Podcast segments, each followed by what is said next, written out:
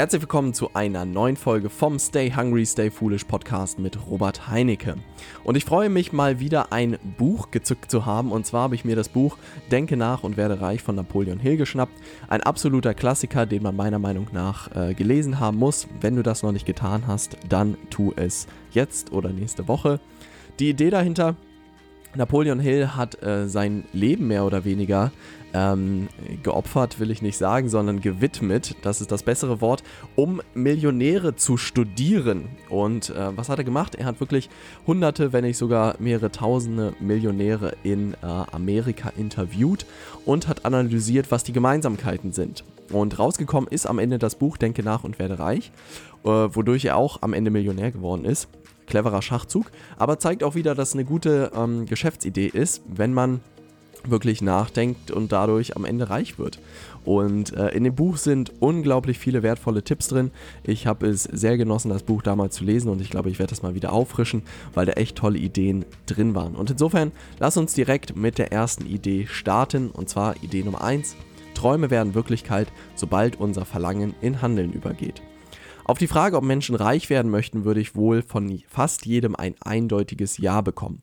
Um den Weg dahin jedoch beschreiten zu können, scheitern viele Leute jedoch planlos. Mit dem Ergebnis, dass sie ihr Ziel nie erreichen werden. Denn reich werden ist kein Spaziergang. Es ist eher eine Bergwanderung und wer würde eine sorgfältige Planung die richtige Route und ein ausführliches Training versuchen, den Himalaya zu erklimmen. Statt nur den Gipfel vor verschwommenen Augen zu haben, gilt es zunächst überhaupt ein klares Ziel zu erlangen. Mache dir klar, zu welchem Zeitpunkt du welche Summe besitzen willst. Wie beim Aufstieg auf den Berg wird die Zielerreichung einiges von dir abfordern. Bist du bereit, dich einzuschränken, Zeit zu investieren und Geld zurückzulegen, um dein Ziel zu erreichen? Erst wenn du zu diesen Opfern bereit bist, kannst du ernsthaft deinen Aufstieg beginnen. Im Basiscamp solltest du Fristen festlegen, wann du welches Teilziel realisiert haben möchtest. Mit diesem Grundgerüst heißt es dann, an die Tat zu gehen. Arbeite von nun an konsequent an der Umsetzung, um deine Träume zu verwirklichen. Lies dir deine Karte zum Aufstieg zudem zweimal täglich durch und du wirst merken, wie sich dein Kopf fast nebenbei mit weiteren Schritten beschäftigt. Plane in diesen Schritten deinen Erfolg, um ein wirkliches Verlangen nach deinen Wünschen zu wecken. Denn nur durch inneres Verlangen können wir unsere Träume umsetzen. Und das ist wirklich ähm, ein sehr schöner Gedanke. Also ich merke auch, tatsächlich ist es auch etwas, was ich in den letzten äh, Podcast-Folgen mehrmals äh, betont habe, ist dieses Thema Proaktivität. Und was bei mir wirklich passiert ist, irgendwie, ich glaube schon im Abitur habe ich in die Abi-Zeitung geschrieben, dass ich mit 30 Millionär sein will. Ähm, ob ich das erreiche oder nicht, ist äh, mal dahingestellt, aber es ging immer darum, dass mein Kopf eigentlich die ganze Zeit gerattert hat, wie kann man da hinkommen, ja. Und das war einfach sehr, sehr spannend zu ähm, merken. Schon alleine dadurch, dass man sich dieses Ziel setzt, rattert der Kopf unterbewusst und trifft halt auch die Entscheidungen dafür. Also ich behaupte, die Kündigung nach, der, nach dem Studium und die Kündigung in der Unternehmensberatung waren alle Schritte, die mein Unterbewusstsein entschieden hat, um diesem Ziel, Millionär mit 30 zu werden, näher zu kommen. Auch, dass ich mit diesem Thema Unternehmenswachstum mich beschäftige, dass ich mit, mit dem Thema digitales Marketing beschäftige, ähm, mit Facebook-Werbung beschäftige sind alles Themen, die da reinspielen. Und das ist einfach etwas, was es ausgelöst hat, als ich mir diese Summe sozusagen gesetzt habe. Idee Nummer zwei. Unsere Bildung ist das, was wir aus uns machen.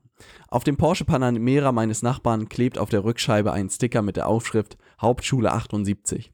Er hat früh die Schulhülle abgebrochen, die vermeintlich geringe Allgemeinbildung hat ihn aber nicht daran gehindert, erfolgreich zu werden. Auf einem Grillfest in der Nachbarschaft hat er mir erklärt, dass die Schule ihm nie die Sachen beigebracht hat, die er für seine Ziele gebraucht hat. Und dann gab er mir einen Rat, den ich seitdem befolge. Lass dir nicht sinnlos alles an Wissen eintrichtern, sondern mache dich geistig zu dem, was du sein möchtest. In genau dieser Aussage lag der Schlüssel zu seinem Erfolg. Für sein Geschäft brauchte er Fachwissen, abgestimmt genau auf seine verschiedenen Produkte und den Service, den er dazu anbieten wollte. Übertragen für uns heißt es, die notwendigen Themenschwerpunkte für unsere Ziele und Träume auszuloten und die für unsere Zwecke zuverlässigen Wissens- und Erkenntnisquellen zu finden. Sei es eine weiterführende Schule, Universität, der Austausch mit Fachleuten oder Fortbildung. Entscheidend ist jedoch die zeitnahe Umsetzung der Information. Nur so wird es zu langfristigem Wissen und kann als geistiges Kapital für unsere Projekte genutzt werden. Dabei gilt ausnahmslos für jeden Berufszweig, wirkliche Erfolgsmenschen sind stets bemüht, ihre Kenntnisse kontinuierlich zu erweitern und zu vertiefen. Denn wer glaubt, für alle Mal ausgelernt zu haben, kann seinen Erfolg nie lange behaupten. Und wirklich in diesem Satz, dass man sich nicht all sein oder all alles mögliche Wissen sozusagen eintrichtern lassen soll, ähm, da steckt wirklich sehr, sehr viel Wahrheit drin. Also ich weiß wirklich, ich kann mir von mir selbst behaupten, Allgemeinbildung habe ich äh, gefühlt null. Zu Politik kannst du mich auch fragen, habe ich keine Ahnung. Du kannst mich was zu Fußball fragen, habe ich keine Ahnung. Also wirklich alles, was ich sozusagen weiß, ist, glaube ich, in Bezug auf äh, Online-Marketing und wie man Unternehmen aufbaut und wie man als Berater, glaube ich, äh, ganz gut fährt. Alles andere weiß ich nicht. Gähnende Lehre, ja. Und das kann man jetzt als positiv und kann man auch als negativ äh, irgendwie sehen. Gerade das Thema News habe ich für einfach für mich gemerkt und Zeitung lesen, dass irgendwie die Welt gefühlt immer untergeht, wenn ich mir die Sachen angucke. Und am Ende muss man halt verstehen, jede Zeitung ist auch ein äh, gewinnorientiertes Ori Unternehmen und schlechte Nachrichten verkaufen sich nun mal besser als gute Nachrichten. Und insofern ist es nicht mal irgendwie was Positives, was man da aufnehmen kann. Und für Fortbildung und so in meinem Bereich bin ich jederzeit zu haben, aber irgendwie ein breites Allgemeinwissen, das ist nie der Anspruch gewesen, den ich hatte, weil es mich auch unternehmerisch einfach nicht weiterbringt. Und insofern, glaube ich, muss man auch für sich selbst erkennen, welche Sachen man braucht, welche man nicht braucht und dass man dann ganz klar sortiert und sich darauf konzentriert, was man wirklich im Leben braucht oder woran man auch einfach Freude hat. Idee Nummer drei, deine Welt entsteht aus der Kraft deines Entschlusses. Lange Zeit gehörte ich zu den Leuten, die ihre Aufgaben gerne hinauszögerten, sei es eine lästige Tätigkeit oder eine schwerwiegende Entscheidung. Wer den Weg des Erfolgs allerdings beschreiten will, muss diese fehlende Entscheidung, äh, Entschlussfreudigkeit überwinden. Eine weitreichende Studie hat nämlich bewiesen, dass Menschen, die gescheitert sind im Vergleich zu Menschen, die erfolgreich sind, sich vor allem in ihrer Entschlusskraft unterscheiden. Die meisten Menschen, denen es nicht so recht gelingen will, zu Geld zu kommen, sind leicht beeinflussbar. Sie erlauben es Zeitungen, dem Fernsehen und den tratschenden Nachbarn für sie zu denken. Du hast jedoch einen eigenen Kopf und klaren Verstand. Lass dir also von niemandem reinreden. Urteile selbstständig und triff deine eigenen Entscheidungen. Denn wer aus Faulheit oder Unfähigkeit außerstande ist, sich ein selbstständiges Urteil zu bilden, dem wird es auch kaum gelingen, einen Plan zu verwirklichen und am allerwenigsten reich zu werden. Hast du deinen persönlichen Plan entwickelt, posaune ihn nicht in der ganzen Welt herum. Dadurch sparst du dir zum einen viel inkompetente Einwände, zum anderen reduzierst du das Risiko, dass jemand deine Idee klaut. Ähm, das ist wirklich, also diese Entscheidungsfreudigkeit ist etwas, was man, glaube ich, auch unter Managern sehr, sehr gut beobachten kann. Das ist auch das, was ich in meiner Zeit als Beratung wirklich ähm, beobachtet habe, dass viele Manager wirklich sehr, sehr schnell entscheiden können. Und ich glaube auch, dass es eine Fähigkeit ist, die man einfach braucht, weil gerade Organisationen und Unternehmen einfach auch darauf beruhen, dass man sehr schnell sozusagen Entscheidungen treffen kann. Und ähm, das ist einfach etwas, was man auch lernen muss. Also ähm, ein Freund von mir hat mal gesagt, dass er mit, einem Freund, mit einer Freundin den Spaß gemacht hat, die sich immer nicht entscheiden konnte, die gesagt hat, dass es den Entscheidungsmuskel gibt und dass man den trainieren muss. Und jedes Mal, wenn sie sich entscheiden muss, umso schneller sie sich entscheidet, desto ausgeprägter ist ihr Entscheidungsmuskel. Und seitdem schießen die Entscheidungen nur sozusagen äh, aus ihrem Mund.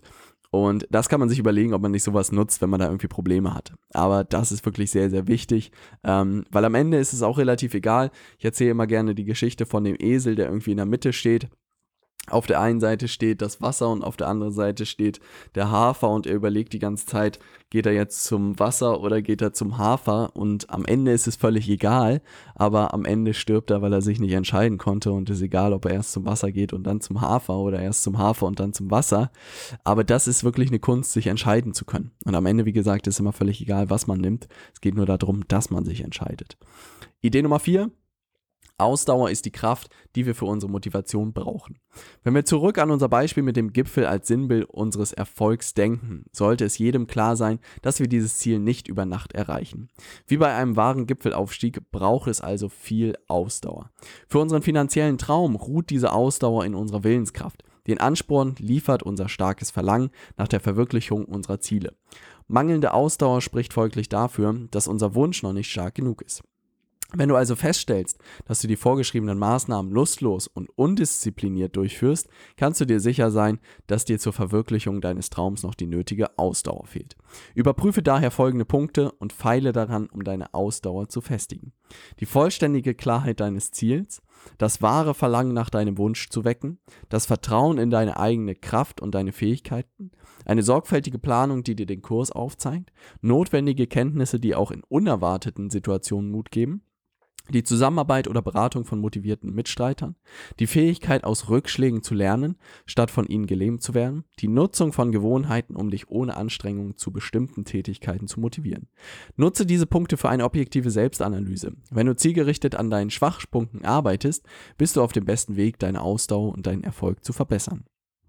Also wirklich, ähm, das ist etwas, wo ich am Ende auch unbedingt nochmal drauf eingehen möchte, ähm, ist dieses Thema, es ist nicht Ausdauer, aber es ist einfach sehr, sehr wichtig, diesen Weg gehen zu wollen. Und da habe ich einfach ein sehr, sehr schönes anderes Buch auch noch gelesen.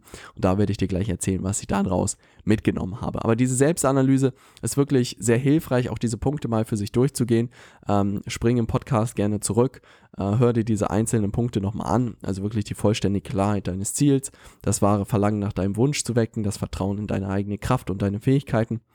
Also diese ganzen Punkte und geh die einfach mal für dich durch. Mir hat das sehr geholfen. Idee Nummer 5. Wir können unsere Sexualkraft zu einem Motor des Erfolgs umwandeln.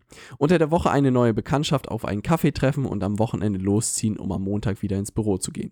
Wem dieser Rhythmus bekannt ist, weiß, wie viel Zeit und Energie so etwas kostet. Wissenschaftliche Studien haben belegt, dass die meisten Menschen hervorragende geistige Leistungen nur in den seltensten Fällen vor dem 40. meistens erst rund um das 50. Lebensjahr vollbrachten. Die Studien besagen, dass der Sexualtrieb an diesem Phänomen schuld ist. Gerade in den jungen Jahren scheinen wir regelrecht von diesem Trieb dominiert zu werden. Ein Trieb, der unser Denken und Handeln maßgeblich beeinflusst und uns von anderen vielleicht wichtigeren Dingen ablenkt. Keine Sorge, dies wird kein Aufruf, ab sofort in Askese zu leben und jedem sexuellen Genuss zu versagen, um erfolgreich zu werden. Nichtsdestotrotz können und sollten wir aus diesen wissenschaftlichen Erkenntnissen lernen. Denn wer lernt, seine sexuelle Energie zu verfalten, findet mehr Energie, Konzentration und Ausdauer für Themen, die der eigenen Zielerreichung dienen. Und wer das schafft, wirklich letztendlich auch reifer und attraktiver auf das andere Geschlecht. Sensationelle fünfte Idee. Ich glaube auch, ähm, als wir das bei fünf Ideen veröffentlicht haben, das Video hat die fünfte Idee am meisten äh, Aufmerksamkeit bekommen, sehr unterhalten. Aber das ist wirklich so. Ich glaube, das ist auch der Grund, warum Fußballspieler vor wichtigen Spielen immer keinen Sex haben dürfen. Ähm, da gibt es wirklich einen Zusammenhang. Ob das wirklich mit dem Alter zu tun hat, 40 oder 50, da kann natürlich auch die Lebenserfahrung eine Rolle spielen, aber ist auch ein sehr interessanter Punkt.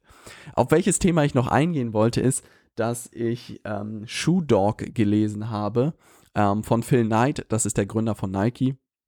Und der einfach sehr ähm, akribisch wirklich die Reise der Gründung, dem Start und wirklich das Wachstum von Nike dokumentiert hat.